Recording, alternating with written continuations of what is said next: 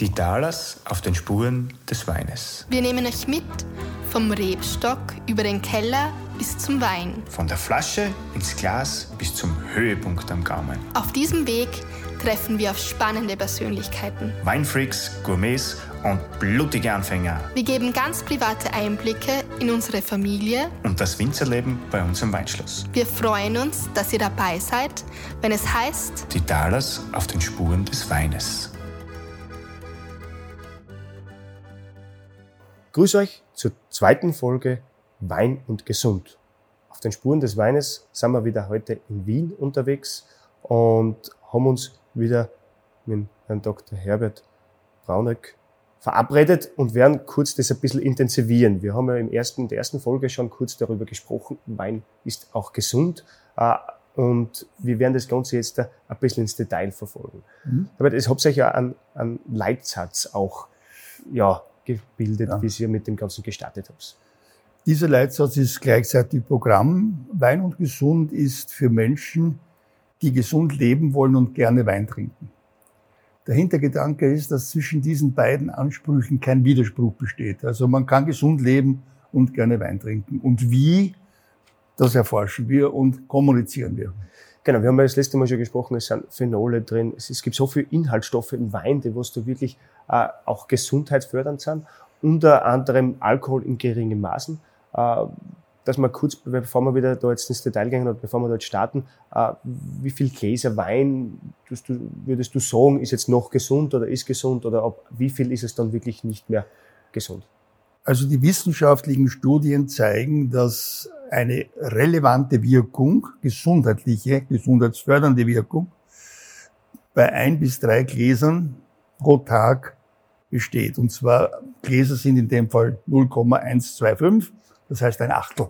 Okay, ja. Man muss dazu sagen, weil ja hier diese großen Gläser stehen, damit ist nicht gemeint ein Dreiviertel Liter pro Glas.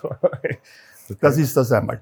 Und zu den gesundheitsfördernden Inhaltsstoffen, die Phenole und Flavonoide, muss ich sagen, diese Inhaltsstoffe, die dann durch die Maischegärung in den Wein kommen, bildet die Traube, um ihr eigenes Immunsystem zu schaffen. Diese Inhaltsstoffe, ja, äh, diese Immunstoffe schützen vor UV-Strahlung, vor Schädlingsfraß, Pilzbefall. Und je mehr die Traube während des Reifeprozesses davon produziert, desto höher ist der Phenolanteil dann auch im Wein. Ist klar. Ja. Das heißt, überspitzt formuliert, wir trinken die Immunabwehr der Traube mit diesen Phenolen. Das heißt auch, wenn der Wein natürlich ausreift draußen, wenn das jetzt der Weine sind, die was eher im, vor allem im Rotweinsegment jetzt ein bisschen im, im ja, sehr reifen Segment sein, wo man Weine hat mit 14, 13,5, 14 Volumensprozent, heißt das, die haben auch von Haus aus eine höhere Reife gehabt. Deswegen müsste theoretisch auch mehr äh, Abwehrstoffe im Wein sein. Die Reife spielt eine Rolle, ja, und reif ist der Wein dann, das wissen die Winzer aber viel besser, wenn die Kerne drinnen braun sind. Ja. Ja. Äh, wenn sie überreif sind, wenn das Lesegut beschädigt ist, also Pilzbefall und so weiter, dann werden die Phenole damit zerstört, weil ja die Raube die eigentlich dazu braucht, um das zu verhindern, aber es zum Schluss nicht mehr genug hat, um es zu verhindern. Okay, also das heißt natürlich, äh, gesundes Traubenmaterial ist Genau, Grundvoraussetzung reifes, auch gesundes Traubenmaterial. für einen gesunden Wein. Jetzt vielleicht gehen wir ganz kurz auf die Inhaltsstoffe ein bisschen näher ein und was die bewirken im Körper. Phenole jetzt vielleicht gleich mal, wenn wir da schon dabei waren. Also wissenschaftlich, wissenschaftlich erwiesen ist, dass diese Inhaltsstoffe das Herzinfarktrisiko um 30 bis 50 Prozent senken. Okay. Sie senken den Blutdruck. Sie sind antioxidativ, das heißt, sie bremsen die Zellalterung. Ja. Ja, also so Stichwort Jungbrunnen. Ja, und sie sind entzündungshemmend. Auch Also, wenn man Rotwein im Mund hat, tötet dieser Rotwein die Bakterien. Und es ist auch gut für Diabetiker, weil das, ähm, die Insulinresistenz gesenkt wird durch diesen Rotwein. also durch die Phenole jetzt generell. Ja, Was, in, in was für ein äh, Verhältnis steht dann der Alkohol jetzt dazu? Wenn ich sage, äh, das ist sehr gesund, hat der Alkohol da einen negativen Einfluss auf jetzt zum Beispiel äh, Leute, die was mit Zuckerprobleme haben und so Geschichten? Äh, Der Alkohol hat bis zu der Menge, die ich gerade gesagt habe, also ein bis drei Gläser pro Tag, wobei die Männer das Doppelte der Frauen trinken dürfen. Okay, ja? Unterschied. Das ist aber biologisch bedingt. Das hat nichts mit Kulturen so zu tun, sondern ist einfach biologisch bedingt. Frauen bauen Alkohol nicht so gut ab wie Männer. Okay. Ja? Ähm, diese Menge von ein bis drei Gläsern pro Tag hat vom Alkohol her keine negativen Auswirkungen. Der Körper ist also gut damit ausgerüstet, diese Alkoholmengen abzubauen. Okay. Das heißt, jetzt ist nicht so, wie meine Oma das immer gemacht hat, äh, doppelt so gut, es wirkt auch doppelt so gut, das stimmt jetzt in dem Nein, Fall nicht. absolut überein. nicht. Das ist ein großer Irrtum, wenn einer sagt, da trinke ich halt eine ganze Partei und da bin ich ganz gesund. genau. Also das ist, das wird ja dann, das Herzinfarktrisiko wird ja höher, wenn ich sage, ich trinke jetzt viel mehr Alkohol. Ne? Alle diese positiven Eigenschaften und Vorteile kehren sich um, wenn man zu viel Wein trinkt. Also es ist dann schlecht fürs Herz, für Herz-Kreislauf schlecht, für den Magen schlecht, für die Leber und die Galle schlecht, für den Kopf und so weiter. Also schlägt sich auf alles nieder. Schlägt sich auf alles nieder. Was haben wir jetzt noch für Inhaltsstoffe, was wirklich gesund sind, was man sagt, das ist was, was in Rotwein. Dazu muss ich sagen, also in der Analyse können wir über 500 Inhaltsstoffe, ja, also vom, von Phenole sind ja alles Phenole, Flavonoiden, Prozenidine bis hin zum Resveratrol, das wohl bekannteste ja. in, äh, Inhaltsstoffmittel äh, analysieren, aber die Mengen werden dann so gering, dass man hier keine gesundheitsrelevanten Aussagen mehr treffen kann. Das wäre nicht seriös. Ja, so fassen wir die Phenole zusammen, die Flavonoide zusammen, weisen das Histamin noch extra aus und können daraus Schlüsse ziehen, weil dazu gibt es auch Studien. Okay, das heißt, äh, Resveratrol ist jetzt äh, in was für einer Art und Weise gesund, wenn man das einmal kurz da rauspickt? Das Resveratrol ist äh, ein Flavonoid, das ist also drinnen in dem und äh, das Resveratrol ist, soweit wir das haben, nur in dieser gelösten Form im Wein verfügbar im Körper dann. Ja. Also wenn Sie das Resveratrol in Tablettenform haben und in Wasser auflösen, ist nicht gesichert, dass das im Körper wirkt. Es kann sein, dass es keine Spuren hinterlässt und der Körper einfach wieder ausscheidet. Das heißt, dass er das nicht aufnehmen kann, sondern einfach. Ja. Das heißt, kurz gesagt, es bleibt Ihnen nichts anderes übrig, als einen Wein zu trinken, einen Rotwein zu trinken. Das ist ja auch nicht schlecht, wenn man das Ja, sieht. genau. Ja, Sie waren ja da jetzt da, oder du warst jetzt da bei viele so, so Studien, was da rausgekommen sind. Gibt es da irgendwas Aktuelles, was man, was man da über generell Genussmittel, glaube ich, hast du erzählt, bist jetzt gewesen?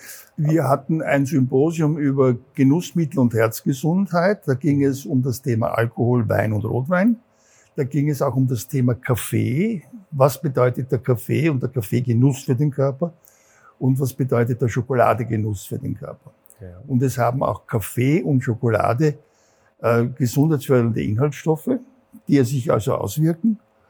Und dazu muss ich aber auch sagen, es gibt eine Reihe von anderen Lebensmitteln, die äh, diese Phenole enthalten. Es ist zum Beispiel der Granatapfel, enthält Phenole, die Aronia-Beere, die Kakaofrucht habe ich gerade gesagt, ja, der grüne Tee okay, ja, ja. und so weiter. Also wenn jemand absolut keinen Alkohol trinken kann und will, hat er auch andere Möglichkeiten, diese Phenole zu sich zu nehmen. Und da ist bei dem Symposium, habt ihr da welche Erkenntnisse gezogen oder wie ist das da jetzt mit, mit Herzkrankheiten und so und, und Wein? Bei dem Symposium kam einmal mehr heraus, dass also das Herzinfarktrisiko maßgeblich gesenkt wird, also zwischen 30 und 40 Prozent. Okay. Ja. Äh, aber wie gesagt, nur durch den moderaten Alkoholkonsum, dass äh, der Wein respektive der Rotwein diese gesundheitsfördernden Wirkungen hat, keine anderen alkoholischen Getränke in dieser Form, also weder Bier noch Schnaps noch andere alkoholische Getränke. Und dass hier auch der Unterschied besteht zwischen Weißwein und Rotwein, weil nur im Rotwein diese Phenole durch diese Maischegärung eingelagert sind und im Weißwein nicht. Okay, ich glaube, da hat es ja auch so sehr interessante äh, Statistiken gegeben oder auch äh, Versuche mit, mit Irland und Frankreich, glaube ich, war das, oder? Das ist, ja, da geht es um das Trinkverhalten, das war ganz interessant. Also die äh, Franzosen trinken regelmäßig über die Woche verteilt am Abend zum Essen Alkohol, Rotwein, während die Iren über die Woche hin nichts trinken, sondern am Wochenende dann alles das, was die Franzosen über die Woche getrunken haben, in einem aufholen. Und das ist natürlich für den Körper schädlich. Okay, das heißt, da sind die Spitzen dann am Wochenende. Genau. Und also ist es regelmäßiger besser als wie natürlich. Und zu den Mahlzeiten. Der Körper verarbeitet diese Phenole anders, wenn ich es zu den Mahlzeiten zu mir nehme, also trinke, als wenn ich es separat trinke.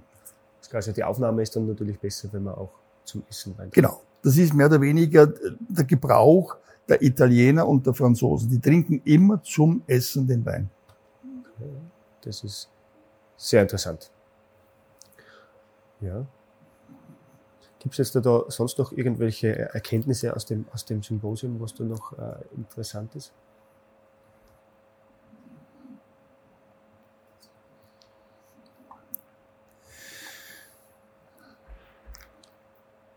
Also im Moment noch nicht. Habe ich hier nicht stehen. Ähm, etwas wollte ich noch anmerken, schon bei der letzten äh, Sitzung.